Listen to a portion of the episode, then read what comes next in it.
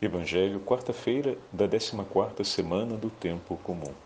O Senhor esteja convosco, ele está no meio de nós. Proclamação do Evangelho de Jesus Cristo, segundo São Mateus. Glória a vós, Senhor. Naquele tempo Jesus chamou os doze discípulos e deu-lhes poder para expulsarem os espíritos maus e para curarem todo tipo de doença e enfermidade. Estes são os nomes dos doze apóstolos. Primeiro Simão, chamado Pedro, e André, seu irmão. Tiago, filho de Zebedeu, e seu irmão João. Filipe e Bartolomeu. Tomé e Mateus, o cobrador de impostos. Tiago, filho de Alfeu, e Tadeu. Simão, o zelota, e Judas Iscariotes, que foi o traidor de Jesus. Jesus enviou estes doze com as seguintes recomendações: Não deveis ir aonde moram os pagãos, nem entrar nas cidades dos samaritanos, e diante as ovelhas perdidas da casa de Israel. Em vosso caminho anunciai: o reino dos céus está próximo. Palavra da salvação. Glória a vós, Senhor. Quarta-feira da 14 semana do tempo comum, em nome do Pai, do Filho e do Espírito Santo. Amém. Queridos irmãos e irmãs, a Santa Liturgia hoje nos entrega o décimo capítulo do Evangelho de São Mateus, a abertura do décimo capítulo, com a apresentação e o envio, apresentação do nome dos doze e o envio deles em missão.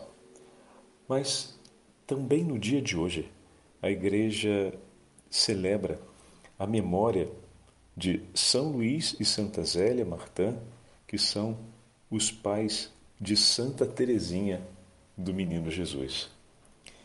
E aqui nós temos uma grande graça de Deus e mais uma vez se confirma aquilo que já falamos tantas vezes, como a liturgia e a vida dos santos se encontram, ou melhor, como a palavra de Deus e a vida dos santos se encontram nas celebrações litúrgicas. Olhem que grande tesouro esse casal, que viveu muitas dificuldades ao longo de sua vida. Tiveram nove filhos, dos quais quatro faleceram, ainda crianças, e cinco permaneceram vivas, que são as cinco irmãs. Esse casal educou seus filhos no caminho da santidade. Os elementos que Santa Teresinha do Menino Jesus vai nos contar a respeito de sua infância na sua autobiografia chamada História de uma Alma, nos apresenta os traços amorosos desse pai e dessa mãe que sempre tiveram clara que a missão deles como pais não era preparar as filhas para viver uma vida nesse tempo e serem boas pessoas, mas para serem santos. A missão como pais que se cumpre não é de educar para a vida, não é de fazer com que os filhos sejam homens e mulheres de caráter e se limitar a isso, mas educar de fato meus filhos, minhas filhas, para serem homens e mulheres de Deus, para serem santos para cumprirem aquela missão que o Senhor encarregou hoje os apóstolos.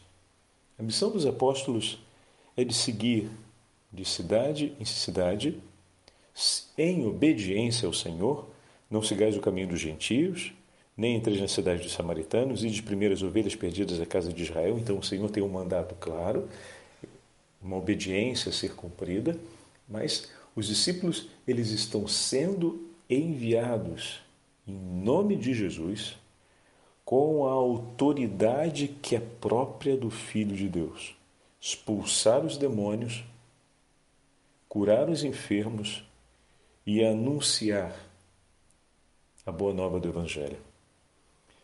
Então, todo batizado receberá da parte de Cristo esse mesmo envio. Obviamente, o envio confiado aos apóstolos tem um caráter. Aquele confiado aos batizados tem um outro caráter. Mas ambos os envios se destinam a mesma missão, são sob a potência do mesmo Espírito. Enquanto para os apóstolos se trata de confirmar a fé da igreja no mundo, a cada um de nós batizados, a graça de anunciar o nome de Jesus e de realizar as obras em seu nome, para que os irmãos, para que os homens e as mulheres de todos os tempos, vendo, acredite, acreditem e acreditando, professem o nome do Senhor. Então, a nossa missão no mundo é aquela de, em nome de Jesus, anunciar a boa nova do Evangelho. A missão de um pai, a missão de uma mãe, a quem Deus confiou a vida de um filho seu, a quem Deus concedeu o dom da gestação e de chamar a vida seus filhos, de cumprir o ato né, da, da chamada à vida, porque a vida ela é concedida por Deus, mas na vida de cada um dos filhos participaram seus pais. Em certas situações, com o maior, com o menor, comprometimento pessoal, com maior senso de responsabilidade ou menor senso de responsabilidade, com uma clareza a respeito desse compromisso ou não, mais uma coisa é certa. Todos aqueles que tomaram, que Deus concedeu a graça de tomarem parte na existência ou no chamado à vida de um filho de Deus, Deus vai capacitá-los com graças e dons ordinários e também extraordinários, a fim de cuidarem dessa vida que foi chamada à existência, para que conheça Deus e viva o caminho da santidade. Então todos os pais, eles recebem de Deus graças abundantes para cumprirem a missão, não apenas de educar seus filhos para serem homens de bem, pessoas honestas, justas na sociedade. Deus concede as graças a cada um dos pais para que eles possam educar seus filhos para serem santos, para serem homens e mulheres de Deus de fato, que abracem a vida de santidade e o caminho de comunhão perfeita com o Senhor.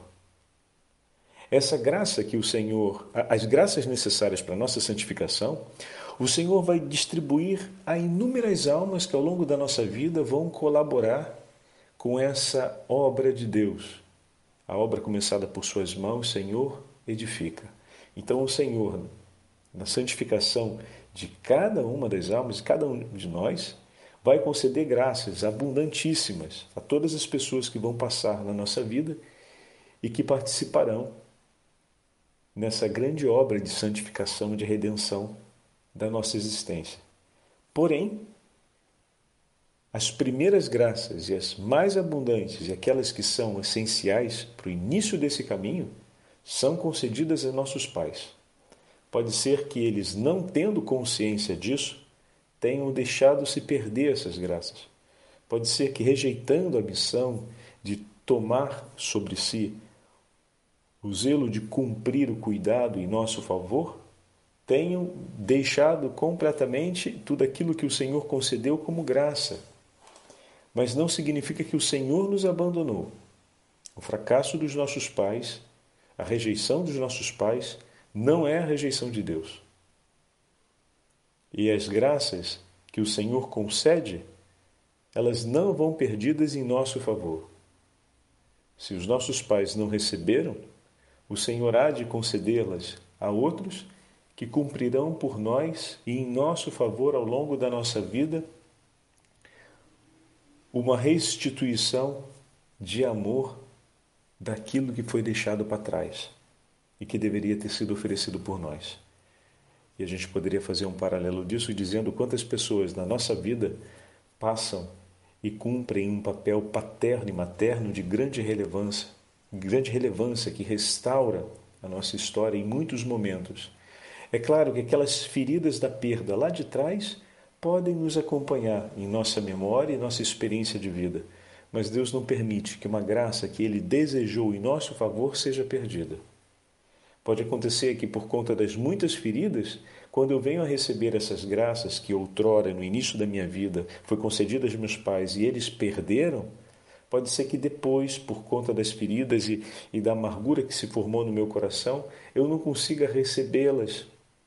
Quando o Senhor, através de outros filhos seus, que Ele abençoa extraordinariamente para me conceder essas graças, finalmente me entregam. Pode ser que meu coração esteja tão endurecido tão agitado que eu não consiga perceber aquilo vindo em um tempo distinto daquele para o qual elas estavam destinadas no primeiro momento. Mas não significa que essas graças deixaram de ser oferecidas. O Senhor é fiel. E se Ele prometeu-as em nosso favor, é em nosso favor que, que Ele oferece, ponto. Se aqueles que deveriam colaborar com Ele perderam ou se confundiram ou desistiram de cumprir isso, o Senhor há de mobilizar o tempo e a história para que essas graças alcancem o seu destinatário, que é você, que sou eu, que são os filhos nesse caso, né? Quem fazemos referência. Então, meu irmão e minha irmã, tenha isso muito claro para a sua vida e ao mesmo tempo, sendo pai e mãe, não se esqueça jamais que o teu Senhor te concede as graças, não apenas para educar bem seus filhos, mas para endereçá-los no caminho da santidade, para fazê-los homens e mulheres santos. Todas as graças. O que acontece é que muitas vezes a gente já está num ritmo de vida tão disperso que a gente nem mais olha para a necessidade de recolher esses bens espirituais e nos preocupamos em recolher somente os bens espirituais para as realidades imediatas. Como o nosso caminho juntos, né, de oração, de meditação cotidiana, tem alargado o nosso coração, mas, sobretudo, a sensibilidade da nossa alma para recolher tesouros que são importantes para a santificação da nossa casa.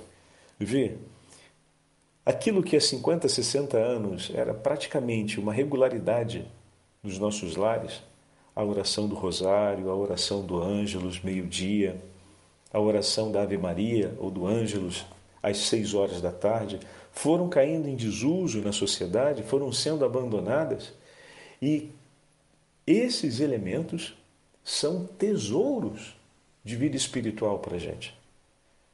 Santa Zélia e São Luís, os pais de Santa Teresinha do Menino Jesus e de suas irmãs, educaram suas filhas no caminho à oração. E se elas foram grandes mulheres e mulheres de fé, e se foram mulheres de, um, de, de corações entregues a Deus e de forte vigor de santidade, foi porque seus pais as ensinaram no início. Eu me recordo um amigo que dizia que o pai dele, todo dia de manhã, a memória que ele tinha do pai dele, que ele levantava de manhã cedo e dizia: Fulano, chamava cada filho pelo nome: Fulano, Beltrano, Ciclano, louvado seja nosso Senhor Jesus Cristo. E ele não parava de dizer, chamar o nome, de repetir, até que o filho não respondesse: Para sempre seja louvado. E ele fazia isso sempre 15 minutos antes de começar a oração do terço em casa, de manhã cedo não são, não são do Brasil, são de um outro país, da América Latina. E essa era a sua, o seu hábito, começar sempre o dia chamando o nome do outro, dizendo: Louvado seja nosso Senhor Jesus Cristo. É claro que teve o período em que o filho ficou mais rebelde, menos rebelde, se agitou um pouco, se agitou é, menos, mas esse vigor e essa serenidade do pai só para a gente ter ideia. Naquela família foram dois sacerdotes. Sem falar que entre os sobrinhos depois e os demais familiares tem um bocado de irmãs e de outros padres. Mas por quê? Porque quem educa no caminho da fé, quem educa para a santidade, faz os corações se tornarem apaixonados por Deus. E um coração apaixonado por Deus é mais sensível, seja para ouvir a sua voz, seja para responder com generosidade. Educar a nossa família, educar os nossos filhos à entrega de suas vidas. Educá-los ao gosto da companhia com Deus, mas, sobretudo, do amor reverente a Ele. Do amor que se faz entrega, se faz aliança, se faz vínculo. No Evangelho de hoje, o nome dos doze, para quem o Senhor disse que estavam preparados os doze tronos, os doze que o Senhor chamou para si e que agora os envia o envio deles está na continuidade dessa aliança de amor. Não houve o um envio sem que antes houvesse o convívio, o estreitamento de laços.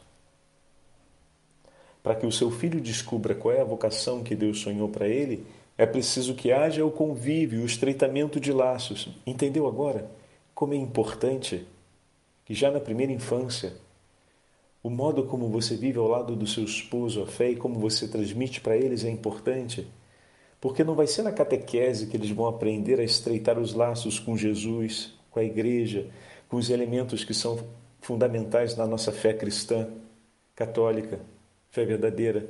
Não é ali, mas é já na nossa casa, na forma como vivemos. Começa já ali, desde o primeiro momento o estreitamento dos laços com Deus e a intensificação desse estreitamento na experiência cotidiana, eles não vão aprender na catequese.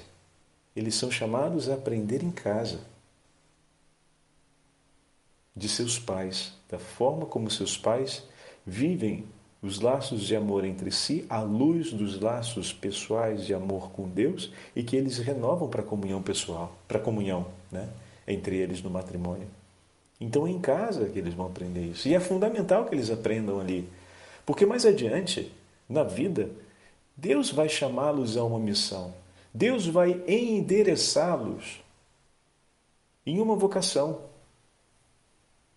E se esses laços forem estáveis e fortes, eles compreenderão com muita clareza a que estão chamados por Deus e por onde seguir. É de grande importância isso. O teu papel como pai, como mãe, que educa o filho e a filha no caminho da fé, mas que vive, sobretudo, essa vitalidade da fé dentro de casa. Antigamente a gente tinha os sinos das igrejas, hoje temos as buzinas dos carros, né? Mas os sinos das igrejas nas grandes cidades, eles eram muito bem ouvidos. E em todos os lugares, não só no interior, também nas grandes cidades, as pessoas paravam naquele horário.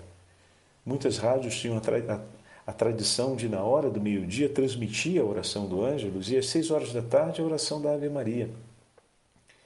E isso era um hábito, como eu disse ainda há pouco, né? forte nas famílias, mas que assim era feito para que os trabalhadores, ou seja, aqueles que não estão nas famílias, mas estão ali naquele momento do dia, pudessem recordar daquilo que já tinham aprendido em casa.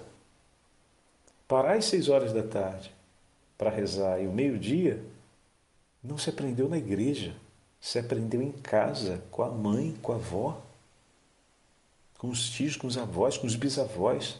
Aprendemos isso em família. Por isso, rezemos sob a intercessão de São Luís e Santa Zélia de maneira especial para que os nossos pais, ou seja, para que os pais de todo o Brasil, todos aqueles que o Senhor chamou ao dom da paternidade e da maternidade, todos aqueles que o Senhor uniu pela aliança do matrimônio consagrado, sejam sustentados e revigorados na fé. E aqueles que ainda estão fora dessa aliança sagrada, que possam buscar intensamente vivê-la e possam buscar de todo o coração e com todas as, as possibilidades a estabelecer a graça do sacramento sobre essa aliança, a fim de que vivam essa comunhão com o Senhor dentro da graça do sacramento para poder conseguir recolher todos os dons espirituais que o Senhor oferece em favor dos seus filhos, que é distribuído em abundância aos cônjuges, ao casal, para que eles possam oferecer por seus filhos. Vamos suplicar isso de uma maneira particular no dia de hoje com a intercessão de Santa Zélia e São Luís Martin, os pais de Santa Teresinha do Menino Jesus. A missão dos apóstolos no mundo ela passa por esse grande chamado. E hoje podemos também agradecer ao, a nosso Senhor por, por essa referência do Evangelho. Em que sentido, Padre Fábio? É, a missão dos doze, como nós falamos ainda há pouco, né? Ela se dá